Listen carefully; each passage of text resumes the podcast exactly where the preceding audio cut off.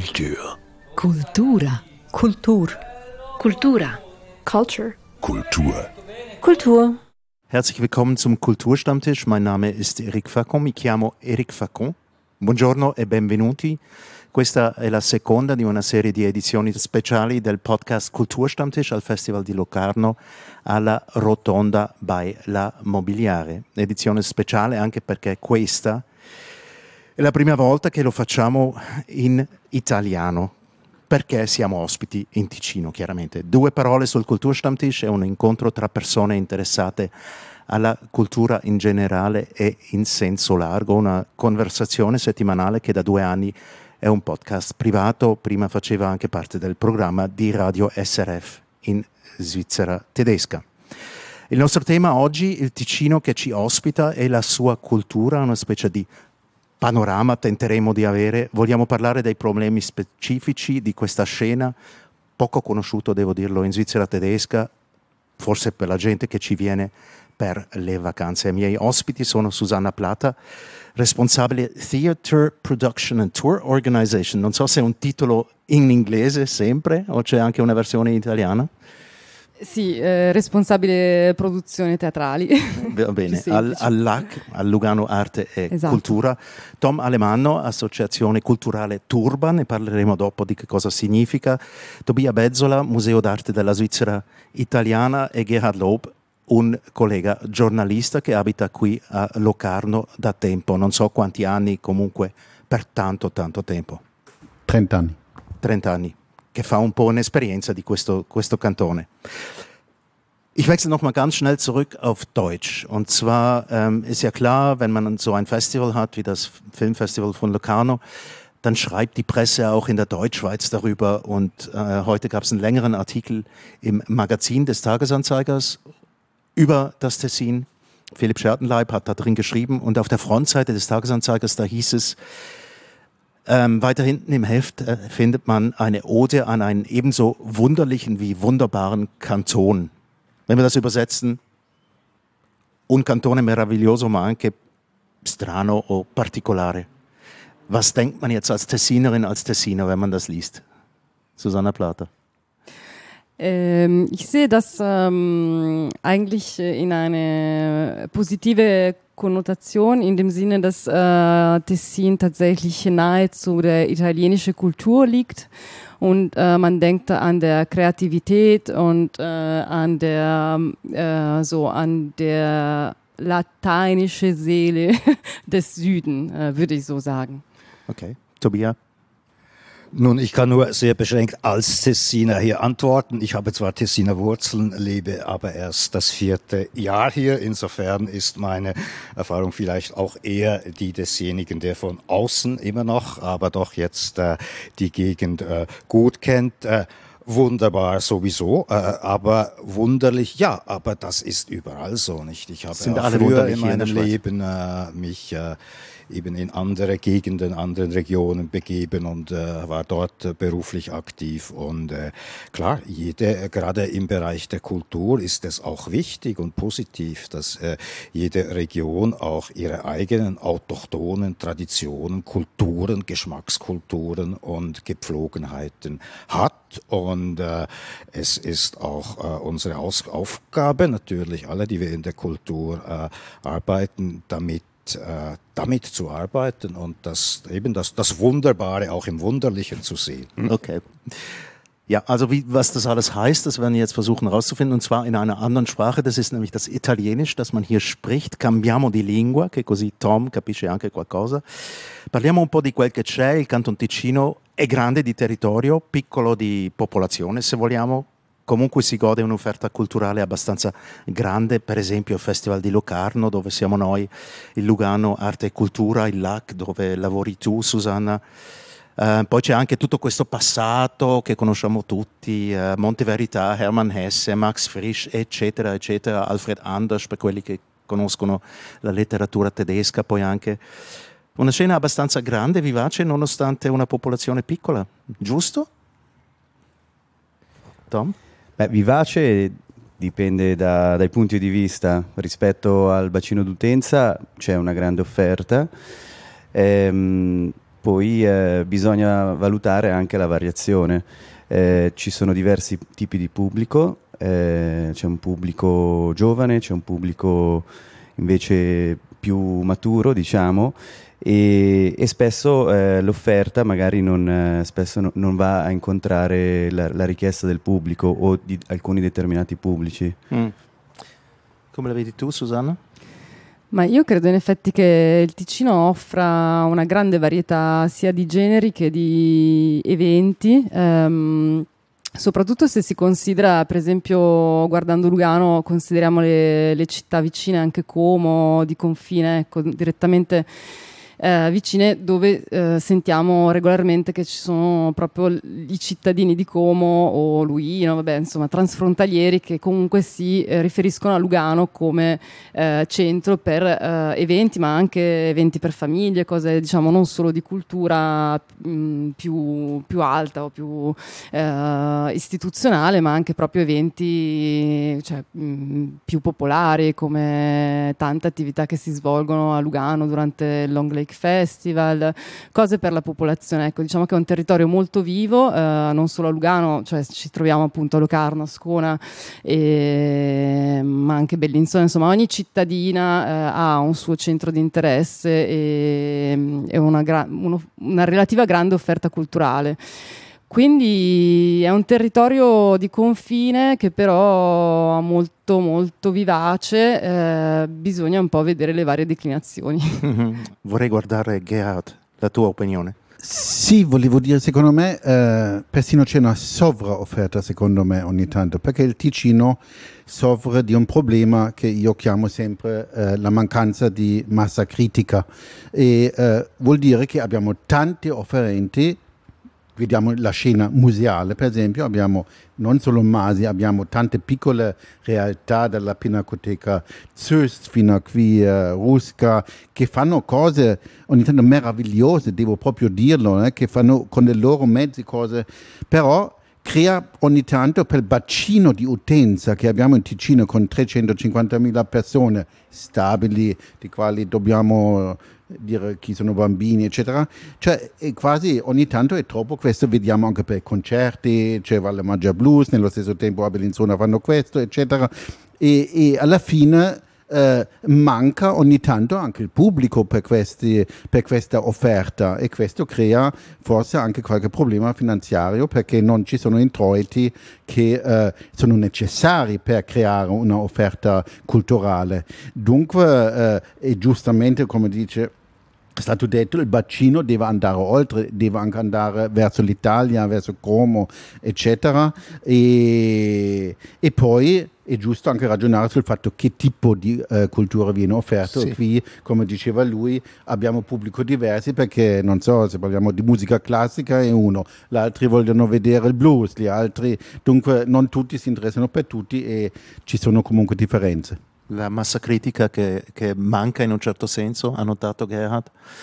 Cosa dici tu, Tobia? Ma noi siamo nella situazione privilegiata che abbiamo 70 del pubblico fuori Ticino, da fuori uh, Cantone, quindi, e questo evidentemente anche importante nel nostro lavoro perché dobbiamo vedere di uh, avere un'offerta che sia interessante. Adesso la, la, mostra che abbiamo con Nicola Parti, c'è una grande storia su Monopol, che è la principale rivista a Berlino d'arte contemporanea in Germania, un po' è l'opinion leader, abbiamo, siamo su, sui giornali inglesi, internazionali, quindi il nostro pubblico si aspetta evidentemente a produzioni offerte al livello di ciò che vedono eh, sia a Milano sia a Zurigo e posso dire che siamo in grado di, di farlo con grande successo. Negli ultimi anni siamo sempre siamo tra i musei miglior visitati d'arte in Svizzera, siamo sempre al di sopra dei 100.000 visitatori all'anno e questo grazie al fatto evidentemente che eh, siamo eh, in grado di attrarre anche un grande, grande pubblico della Svizzera interna, dalla Germania del Sud, dall'Italia del Nord e evidentemente c'è anche il turismo internazionale. Quindi, che vuol dire turismo di, di, di, cultura proprio? Di... Turismo di cultura, poi c'è il turismo generale che sì. c'è Lugano che sono intorno al 100% de, del nostro pubblico. quando si fa qualcosa in Ticino, per voi due che rappresentate forse un po' la cultura un po' più classica, um, si pensa sempre anche alla, alla regione, no? cioè insomma si deve fare una mostra che, che al di là uh, progetta qualcosa sul, sull'estero, cioè diciamo all'Italia vicina. Susanna.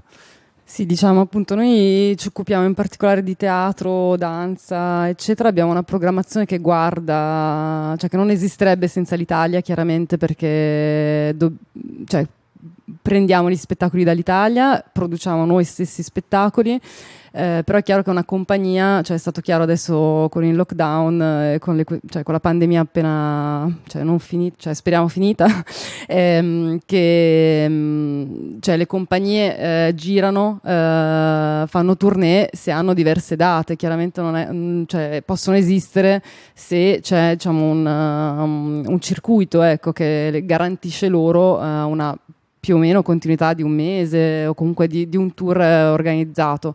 È chiaro che nel, um, eh, per quello che ci riguarda, ehm, il riferimento sono i teatri. Ehm, cioè, quell'H è una, una, realtà molto giovane che esiste da cinque anni e facciamo produzione da cinque anni. Questo eh, deve essere chiaro, cioè, questo significa che siamo appunto una nuova realtà ehm, e per crescere, stiamo crescendo esponenzialmente, però per crescere dobbiamo proprio appoggiarci a teatri e istituzioni con molta più storia di noi, cioè per dire il piccolo teatro comunque eh, esiste da, dal dopoguerra, quindi cioè, anche in Italia i teatri stabili hanno una storia dall'Ottocento, eccetera, eccetera.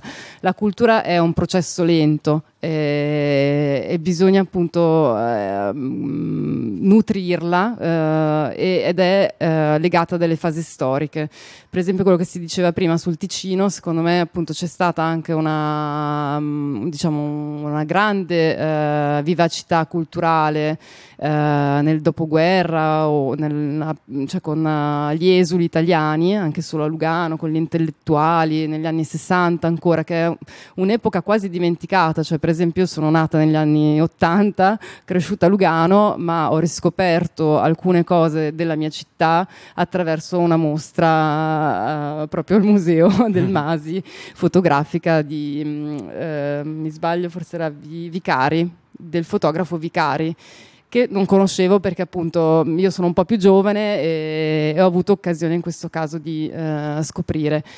Eh, quello che succede appunto è che eh, noi sicuramente ci riferiamo all'Italia e eh, godiamo diciamo anche del pubblico italiano tanto più che in questi pochi anni siamo riusciti a, diventare più importanti per la, per la programmazione di danza eh, contemporanea all'AC rispetto alla programmazione più classica che offre per esempio ehm, la Scala a Milano. Quindi c'è del pubblico a Milano eh, della massa critica che fa parte della massa critica italiana italiana che si riferisce all'AC però ecco ecco, sono movimenti eh, di scambio che si creano e dipendono un po' appunto cioè dalla peculiarità dell'offerta che si offre. È chiaro che appunto dopo ogni istituzione cerca di posizionarsi per offrire ehm, qualcosa di ehm, indispensabile che eh, lo rende molto attraente perché essendo appunto l'offerta comunque molto ampia bisogna anche un po' posizionarsi. Sì. Sulla danza siamo riusciti, sul teatro appunto il teatro di prosa siamo comunque una nicchia, cioè bisogna dire che il teatro di prosa eh, o comunque il teatro è una parte del, del discorso culturale e artistico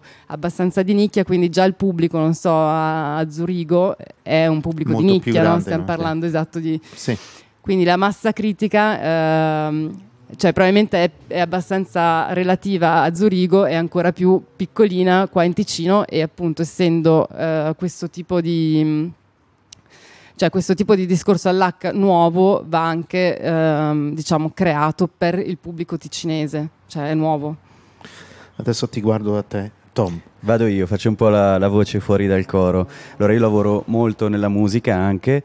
Eh, voi avete detto bene, ehm, siete più la parte di cultura classica con il teatro, la danza e queste cose.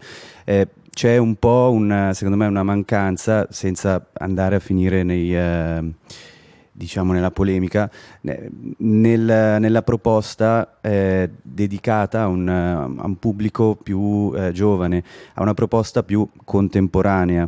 Spesso ehm, cioè, la proposta che c'è in Ticino è all'altezza, diceva prima Gerard, anzi anche quasi sopra il, il, bacino d'utenza, però c'è tutta secondo me una fascia di eh, pubblico che eh, viene un po' tralasciato o che eh, non viene preso in considerazione ad esempio con una cultura più contemporanea, quella che va eh, al di fuori delle cornici classiche, consentitemi, eh, quali musei, teatri, quella che nasce dalla strada o anche da, da, da altri posti e che eh, poi spesso cresce e, e diventa poi eh, qualcosa di grande più eh, mainstream per tutti. Ma io non so se lei ha occasione di seguire un po' il nostro programma. Lì ci sono le sculture di Julien Charrier, uno degli artisti giovani più importanti della Svizzera, che abbiamo mostrato un anno fa. A questo momento, lei sa, c'è la mostra di Nicola Parti, anche lui sotto di 40 anni, giovane artista svizzera presente in tutto il mondo. Andiamo a aprire Platform, che è la mostra annuale delle assolventi delle scuole d'arte svizzera.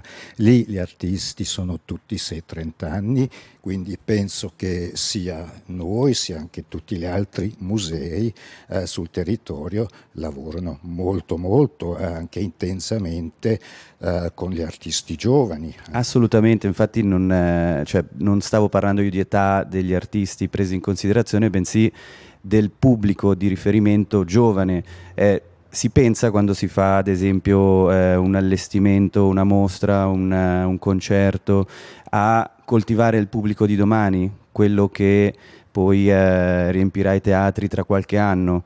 Eh, oggi, ad esempio, magari eh, la sera fanno altro, tra qualche anno eh, saranno loro che poi andranno a riempire questi spazi della cultura.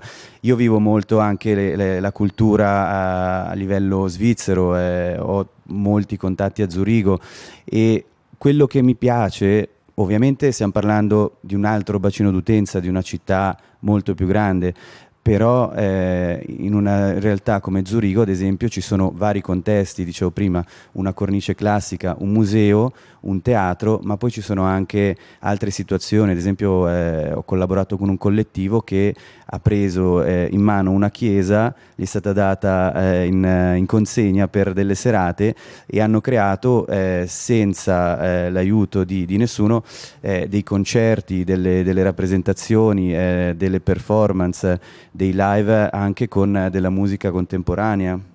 Solo un, un secondo intervenire eh, credo per riassumere un po' eh, da una parte parliamo della cultura istituzionale un po' e dall'altra quella off, culture off, cioè quelli che si crea un po' credo che intendi anche un po' questa, al di fuori dei schemi istituzionali. E lì eh, eh, il problema d'altronde è venuto un po' a galla ultimamente anche eh, grazie o a causa del ehm, centro culturale eh, a Lugano che è stato sgomberato, lì si è creata un po' la discussione anche che tipo di cultura è questa, che spazi hanno loro, cioè, non so se torniamo su questo argomento, comunque credo eh, da una parte si parla un po' della cultura istituzionale, molto istituzionale, dall'altra di quella un po' meno istituzionale. Ma questo è sempre, sempre la grande domanda, no? di quale cultura stiamo parlando. Comunque tentiamo un po' di dare un panorama è per questo che siamo persone anche molto diverse, di diversi background.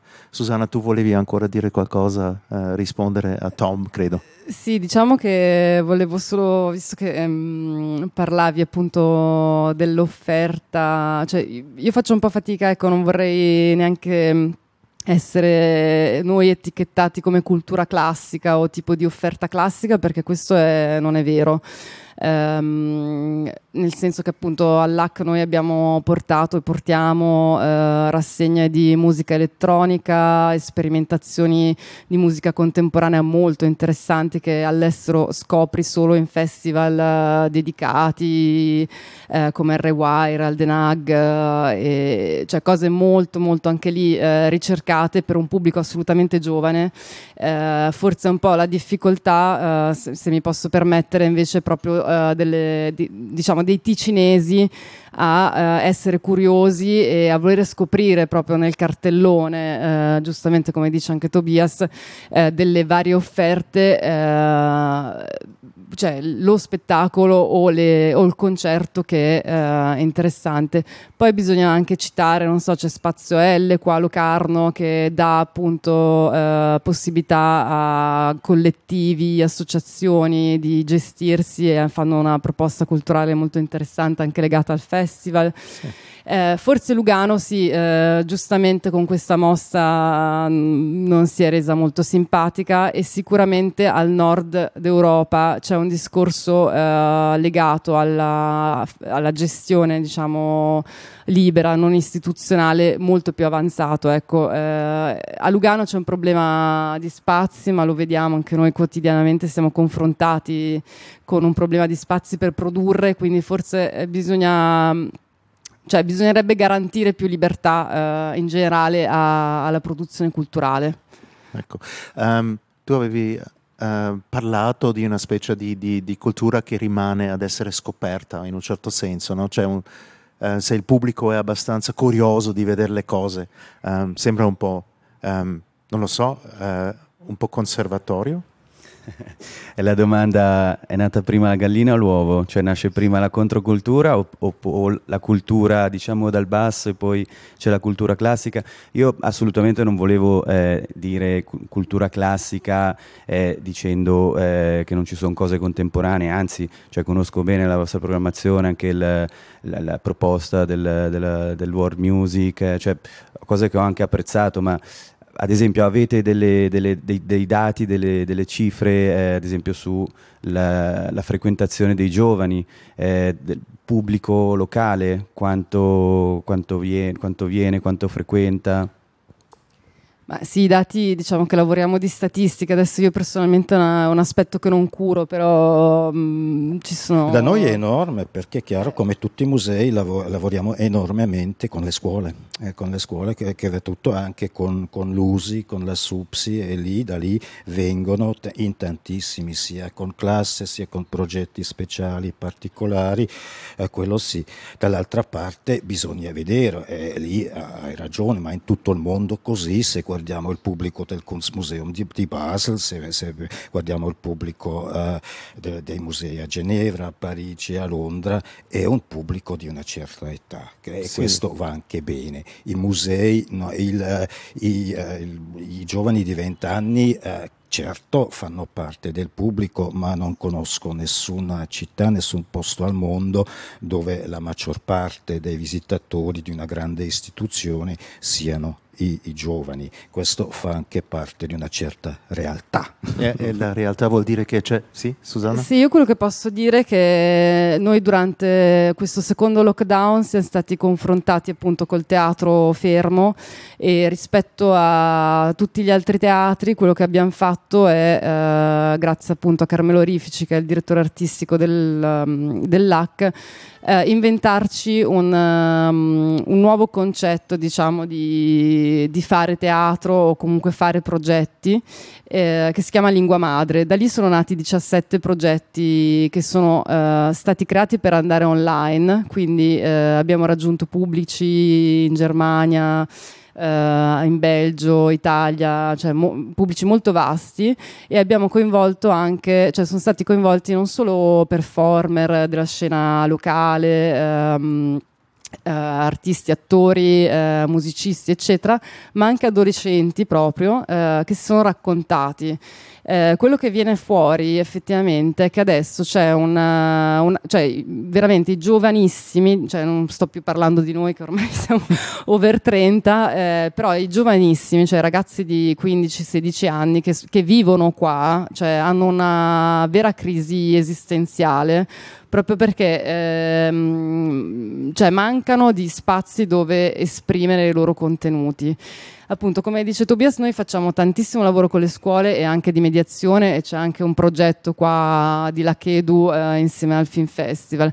È chiaro che so, cioè, rimangono in parte anche eh, proposte istituzionali, come dici tu, nel senso chiaro, noi siamo un'istituzione, ci proponiamo come LAC, forse appunto va un po' svecchiato anche questo mh, mm, dilemma eh, cultura off, cultura istituzionale. Eh, però quello che eh, secondo me eh, sarebbe interessante che possa succedere è che ehm, il LAC diventi un bacino anche ehm, di potenzialità, cioè nel senso noi siamo aperti, se qualcuno dice io ho un progetto per i giovani, ecco, per il pubblico di domani, nel senso che eh, si vuole lavorare su una socialità, perché è chiaro che il centro culturale deve diventare specchio della, della popolazione che vive, che vive nella nostra città o nel Ticino in questo caso però ecco va un po' cioè va un po' capito ed è un discorso che va un po' spinto. Eh, chiaro che se viene spinto da noi poi dopo di nuovo è una spinta più istituzionale cioè è un discorso secondo me. Sì, no, sono d'accordo, sono d'accordo e eh, organizzando anche vari eventi, come dici te, ad esempio Lugano eh, c'è carenza di spazi e spesso noto anche che per certi tipi di iniziative c'è anche un po' una certa chiusura. Prima se parlato del, del, del, centro sociale Molino, ma parlo anche di, altri, di, altre proposte, magari anche al di fuori del, della, della, proposta classica, che ne so, de, degli eventi più piccoli, musicali, dove eh, c'è proprio anche una, un, negli anni mi sembra che sia formata un po' una una cultura della non sopportazione, dove appena c'è magari un po' di musica, eh, allora non, non, non, si può fare un evento. Eh, si diceva prima che il, il Ticino nel dopoguerra e, e, in avanti è stato conosciuto in tutta Europa per, eh, come centro culturale, il Monte Verità, poi eh, eh, cultura anche della musica da ballo, c'erano vari locali dove arrivava gente da Zurigo, da Milano e negli anni è, è proprio cambiata completamente, da, è diventata eh, un po' una, una, destinazione solo di vacanze dove eh, si va per ascoltare il silenzio. Mm. Eh, questa è una cosa, cioè probabilmente il cliché dei svizzeri tedeschi che abbiamo sul, sul Ticino, che è appunto il posto dove si va per godersi il sole e mangiare bene.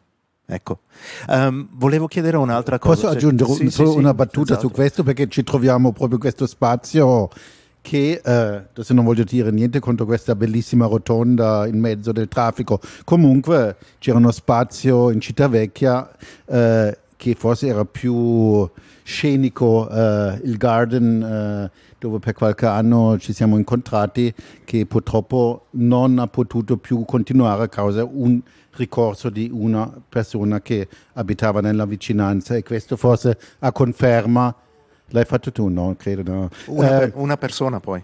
Una persona mm. e questo solo a conferma un po' di questa e, e, e, si è subito detto no, non facciamo più niente, eccetera. Dunque questo ha creato qui a Locarno molto malcontento, credo anche presso festivalieri, perché anche qui al festival mancano un pochino questi spazi, una volta al Grand Hotel. Sì, eh, che è ancora mitico. vuoto, ancora adesso che è diventato un parcheggio. Credo. E non voglio neanche parlare, io eh, qualche serata ho fatto lì e purtroppo ci manca molto e non siamo riusciti a creare questi spazi mitici, dico, non altri spazi, anche questo è un spazio spazio. Cioè, una nota Però è un po' un, un, un, ort, un non luogo, diciamo così, eh, come si usa dire oggi, e, e questi, questi, che creano veramente un'atmosfera magica, purtroppo, nonostante una bella natura qua e tutto quanto, non siamo riusciti a creare.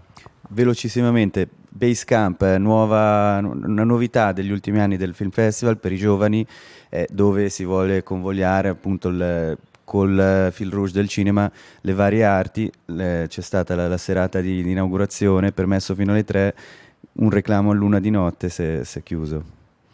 Bon, um, una, una, cosa di quale volevo parlare, abbiamo parlato della massa critica e al 90% del tempo si è parlato del, della, della regione dell'Italia vicina, ma poi c'è anche una distanza, c'è anche un, un, un'altra regione, c'è un, c'è un resto della Svizzera la Svizzera tedesca.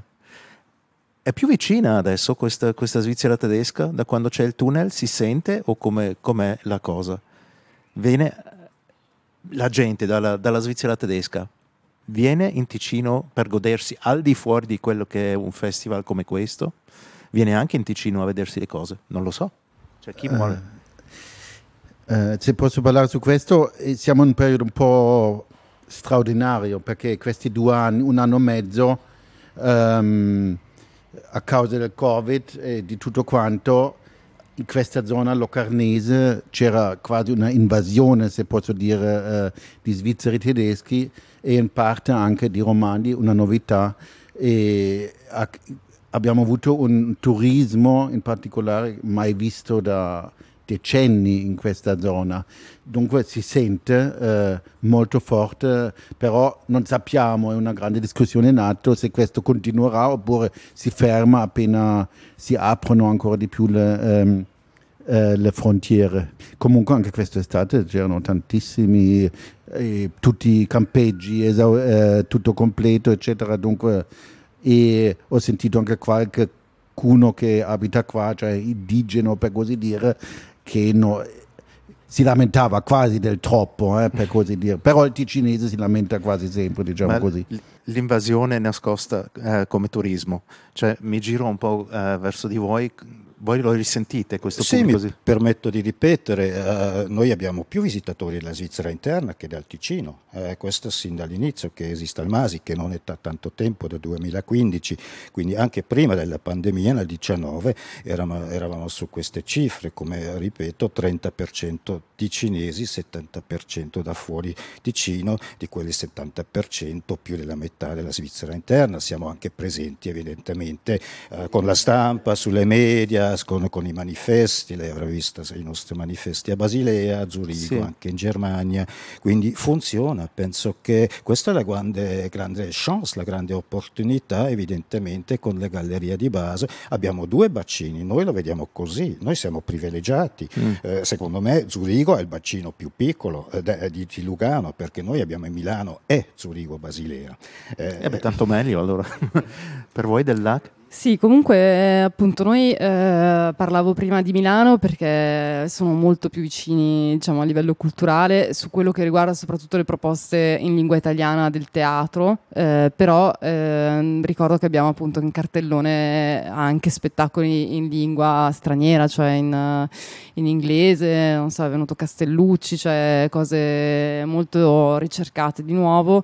Ehm, e eh, siamo in per quello che riguarda diciamo, le collaborazioni, eh, noi collaboriamo, siamo in una rete anche lì di coproduzione col Teatro DVD, eh, c'è Expedition Suisse che è un gruppo di lavoro a livello svizzero, quindi eh, ci stiamo mettendo, cioè siamo già in rete diciamo, con i teatri di produzione anche in Svizzera romanda e eh, questo crea appunto una rete Um, per quello che riguarda il pubblico, sicuramente secondo me sull'arte, contem- cioè sull'arte e sulla musica è un po' più semplice diciamo, attrarre del pubblico di un'altra uh, cultura ecco, sì. o bacino linguistico. Perché la um, lingua non è così importante. È chiaro che magari cioè, se proprio non sei un amante non so, di Goldoni e vuoi vederti uno spettacolo in lingua in dialetto veneziano, allora magari non vieni eh, appunto a vederti quella serata lì. Però mh, di ita- italiani a Zurigo ce ne sono anche sì, di seconda seconda generazione. Mi permetto quindi... di dire che questo è anche un lavoro, noi facciamo tutto in quattro lingue, tutte le comunicazioni, tutti i comunicati stampa, i pieghevoli, tutto viene tradotto in quattro lingue. Se, eh, se visitate il Masi trovate, trovate, tutte le informazioni pieghevoli, guides, audio guide, sempre tutto in, in quattro lingue. Mm. Quindi eh, bisogna anche un po' lavorare per approfittare evidentemente di, di questa, questa situazione. Evidente, chiaro. Tom, eh, com'è per te questa, questa storia della distanza? Perché mi chiedevo sempre per una generazione che, um, come i giovani adesso, che vivono un po' anche online, è importante questa cosa? On, le distanze, cioè, distanze con, il, con, diciamo, con, con nuova connessione col treno, così, cioè, da dove, dove, dove uno viene. Tu sei ritornato dopo una carriera piuttosto passata altrove che il Ticino. Sì, diciamo che la mia generazione ha vissuto molto anche con i voli low cost, eh, quindi facile spostarsi. Eh, ho vissuto diversi anni a Londra e eh, tornavo in Svizzera almeno due volte al mese per cose di lavoro, per eventi, per cose culturali, quindi questo facilita molto la connessione anche con, con l'internet, ovviamente permette di lavorare a distanza e ehm, anche adesso con la nuova connessione del, del, del nuovo tunnel ferroviario, cioè in due ore si arriva a Zurigo, eh, si arriva in pochissimo di più a, a Basilea eh, per andare a visitare dei musei ma anche per partecipare a degli eventi. Eh, arriviamo da un, da un periodo di, di, di, lockdown, di pandemia e sicuramente il, anche il web ha aiutato a eh, portare comunque a casa eh, la cultura che non si poteva vedere di persona. Quindi cioè, tutte queste cose aiutano a accorciare le distanze, certamente. Un panorama della cultura in Ticino abbiamo fatto adesso nel Kulturstammtisch. Ringrazio eh, tutti i miei ospiti, cominciando da Susanna Plata, grazie, um, Tom Alemano, Tobia Bezzola e Gerhard Lob. Il mio nome è Eric Facon.